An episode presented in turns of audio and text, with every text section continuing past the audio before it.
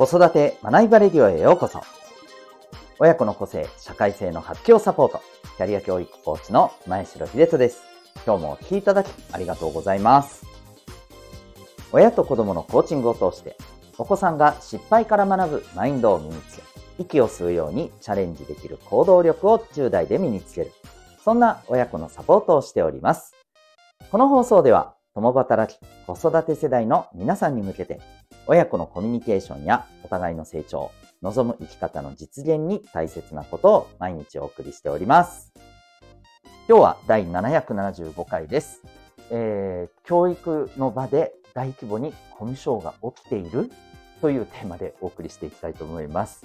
えー、ぜひ最後までお付き合いください。また、この放送では、ママの笑顔が子供の笑顔につながる、小5ベビーシッター施設長の小5さんを応援しております。それでは今日の本題でございます。えー、なかなかちょっとね、えー、ちょっと攻めたテーマになっちゃって大丈夫かなとビクビクしながらお送りしますが、この間ですね、見たあの記事から感じてるコミュニケーションに、まあ、関するね、ことではあるんですけども、えー、お話ししていきたいなと思います。えーと、これはですね、滋賀県の、えー、フリースクール等連絡協議会、はい、というところの、まあ、アンケート調査、そこが実施されたアンケート調査でして、えー、この、ね、呼び方でも問題な気がするんです。不登校、ねえー、不登校の当事者と家族の実態、思いを、えーまあ、アンケートでね、いろいろこう調査して、その結果が出ましたということだったんですけど、この記事がですね、まあ、概して言うと、もう思いっきり、なんていうのかな、文科省の調査とですね、ずれていると。はい。っていうお話なんですよ。んまあ、もう、めちゃくちゃ、あの、乱暴な言い方でざっくりと言っちゃうとですね、文科省の調査によると、不登校の原因は、まあ、一言で言ったら本人側の問題であると。うん。まあ、これ、もう少し、えー、突っ込んでいくと、まあ、家庭の問題とは言ってはないけど、そういうふうにも取れるようなね、うん、まあ、結果なんですよ、全体として。ところが、この滋賀の方での調査では、えー、学校側なんです。うん。えー、この実際の、まあ、滋賀のこの調査の中でのですね、結果から言うと、え、ー、と、例えば、えー、不登校の、まあ、きっかけとして一番多い要因は、えーまあ、先生の言動と、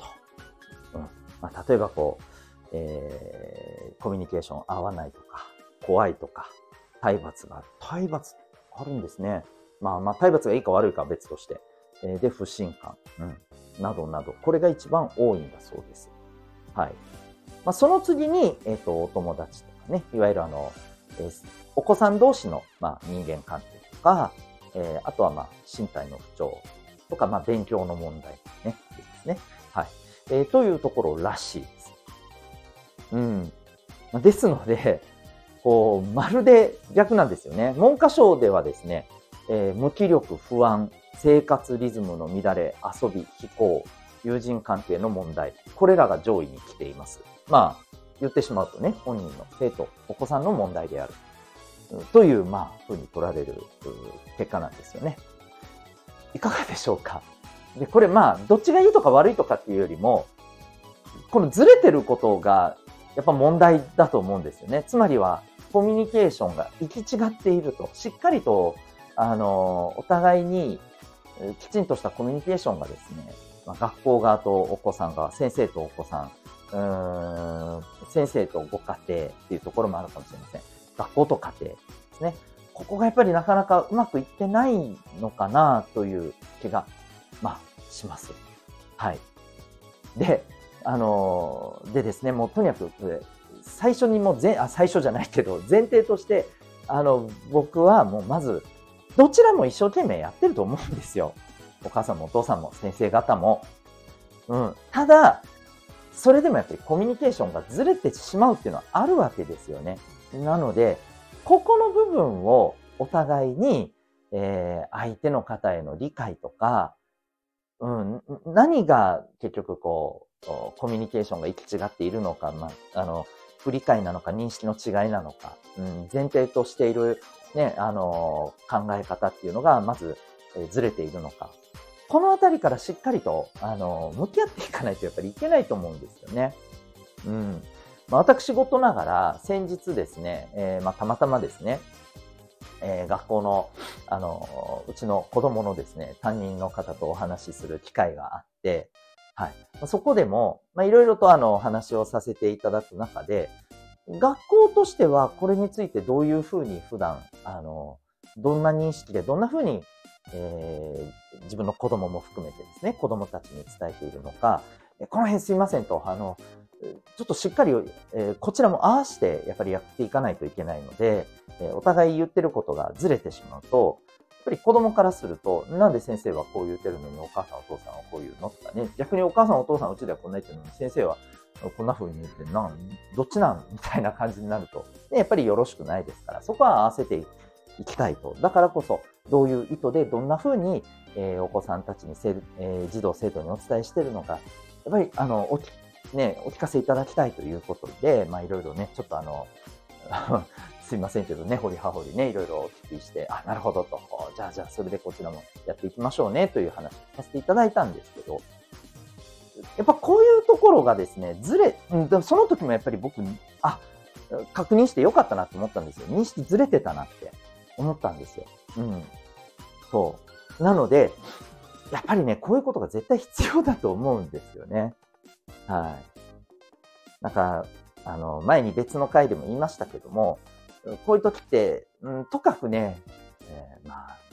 この先生全然分かってくんないな、なんてお母さんお父さん方が思ってしまったり、えー、先生方も、あの子のお母さんお父さん厄介なんだよな、みたいな風になってしまう。変にやっぱりこう対立関係や、その、あのー、その場の空気感ができてしまうこともね、も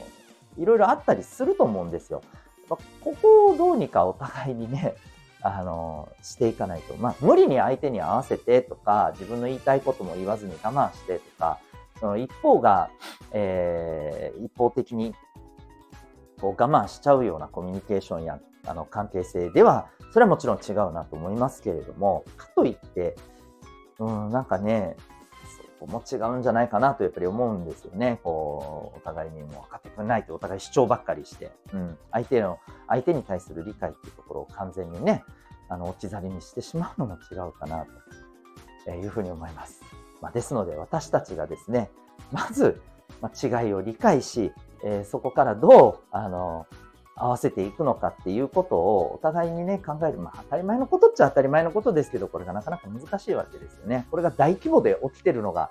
あの、今回のこの調査結果の違いなんだろうなと思うんです。なので、ぜひ、えー、足元の関係性からですね、えー、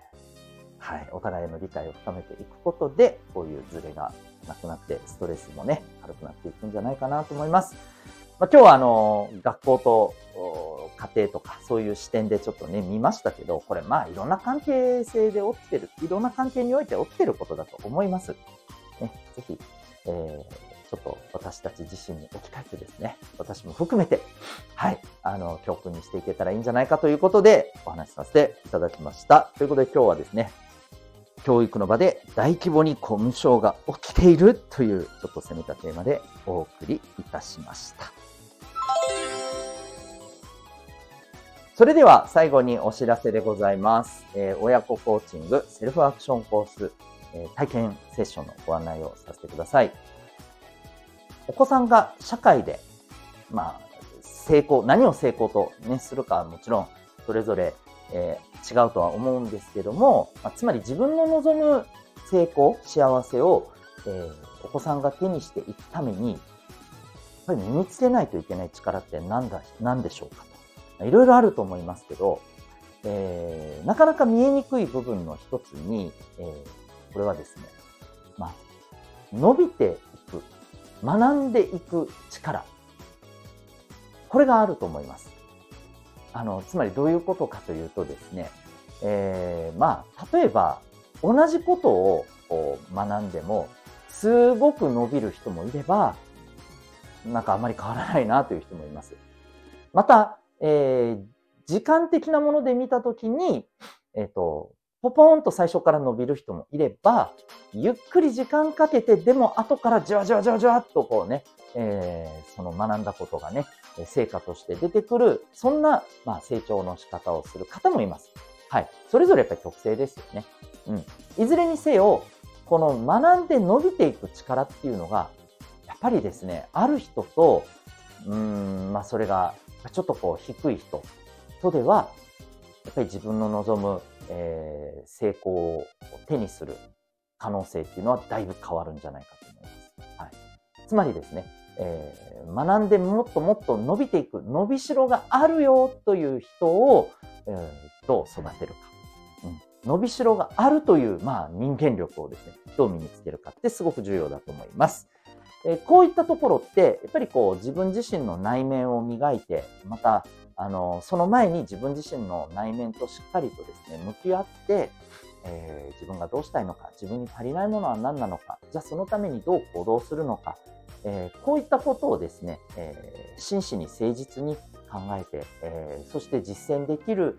そんなマインドが、まあ、必要になってくると思います。じゃあそれってどうやって鍛えるのか。これはですね、えまあ、学校や塾でちょっと磨けるものではなかなかないと思います。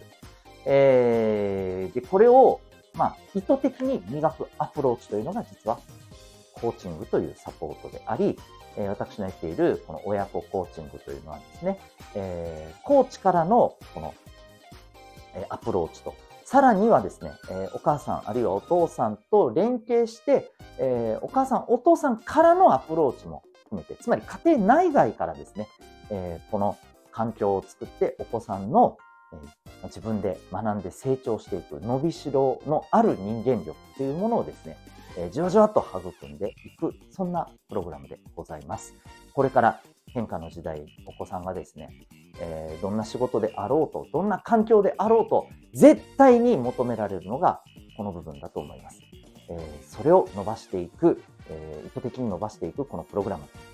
興味がある方はですね、えー、ただいま体験セッション募集中でございます。えー、概要欄にあるリンクからウェブサイトに行っていただいて、まあ、そこでね、内容も見ていただいた上で、えー、よろしければ体験セッションのはい、お申し込みもできるようになっております。興味ある方はぜひ覗いてみてください。それでは最後までお聴きいただきありがとうございました。また次回の放送でお会いいたしましょう。学びようち一日を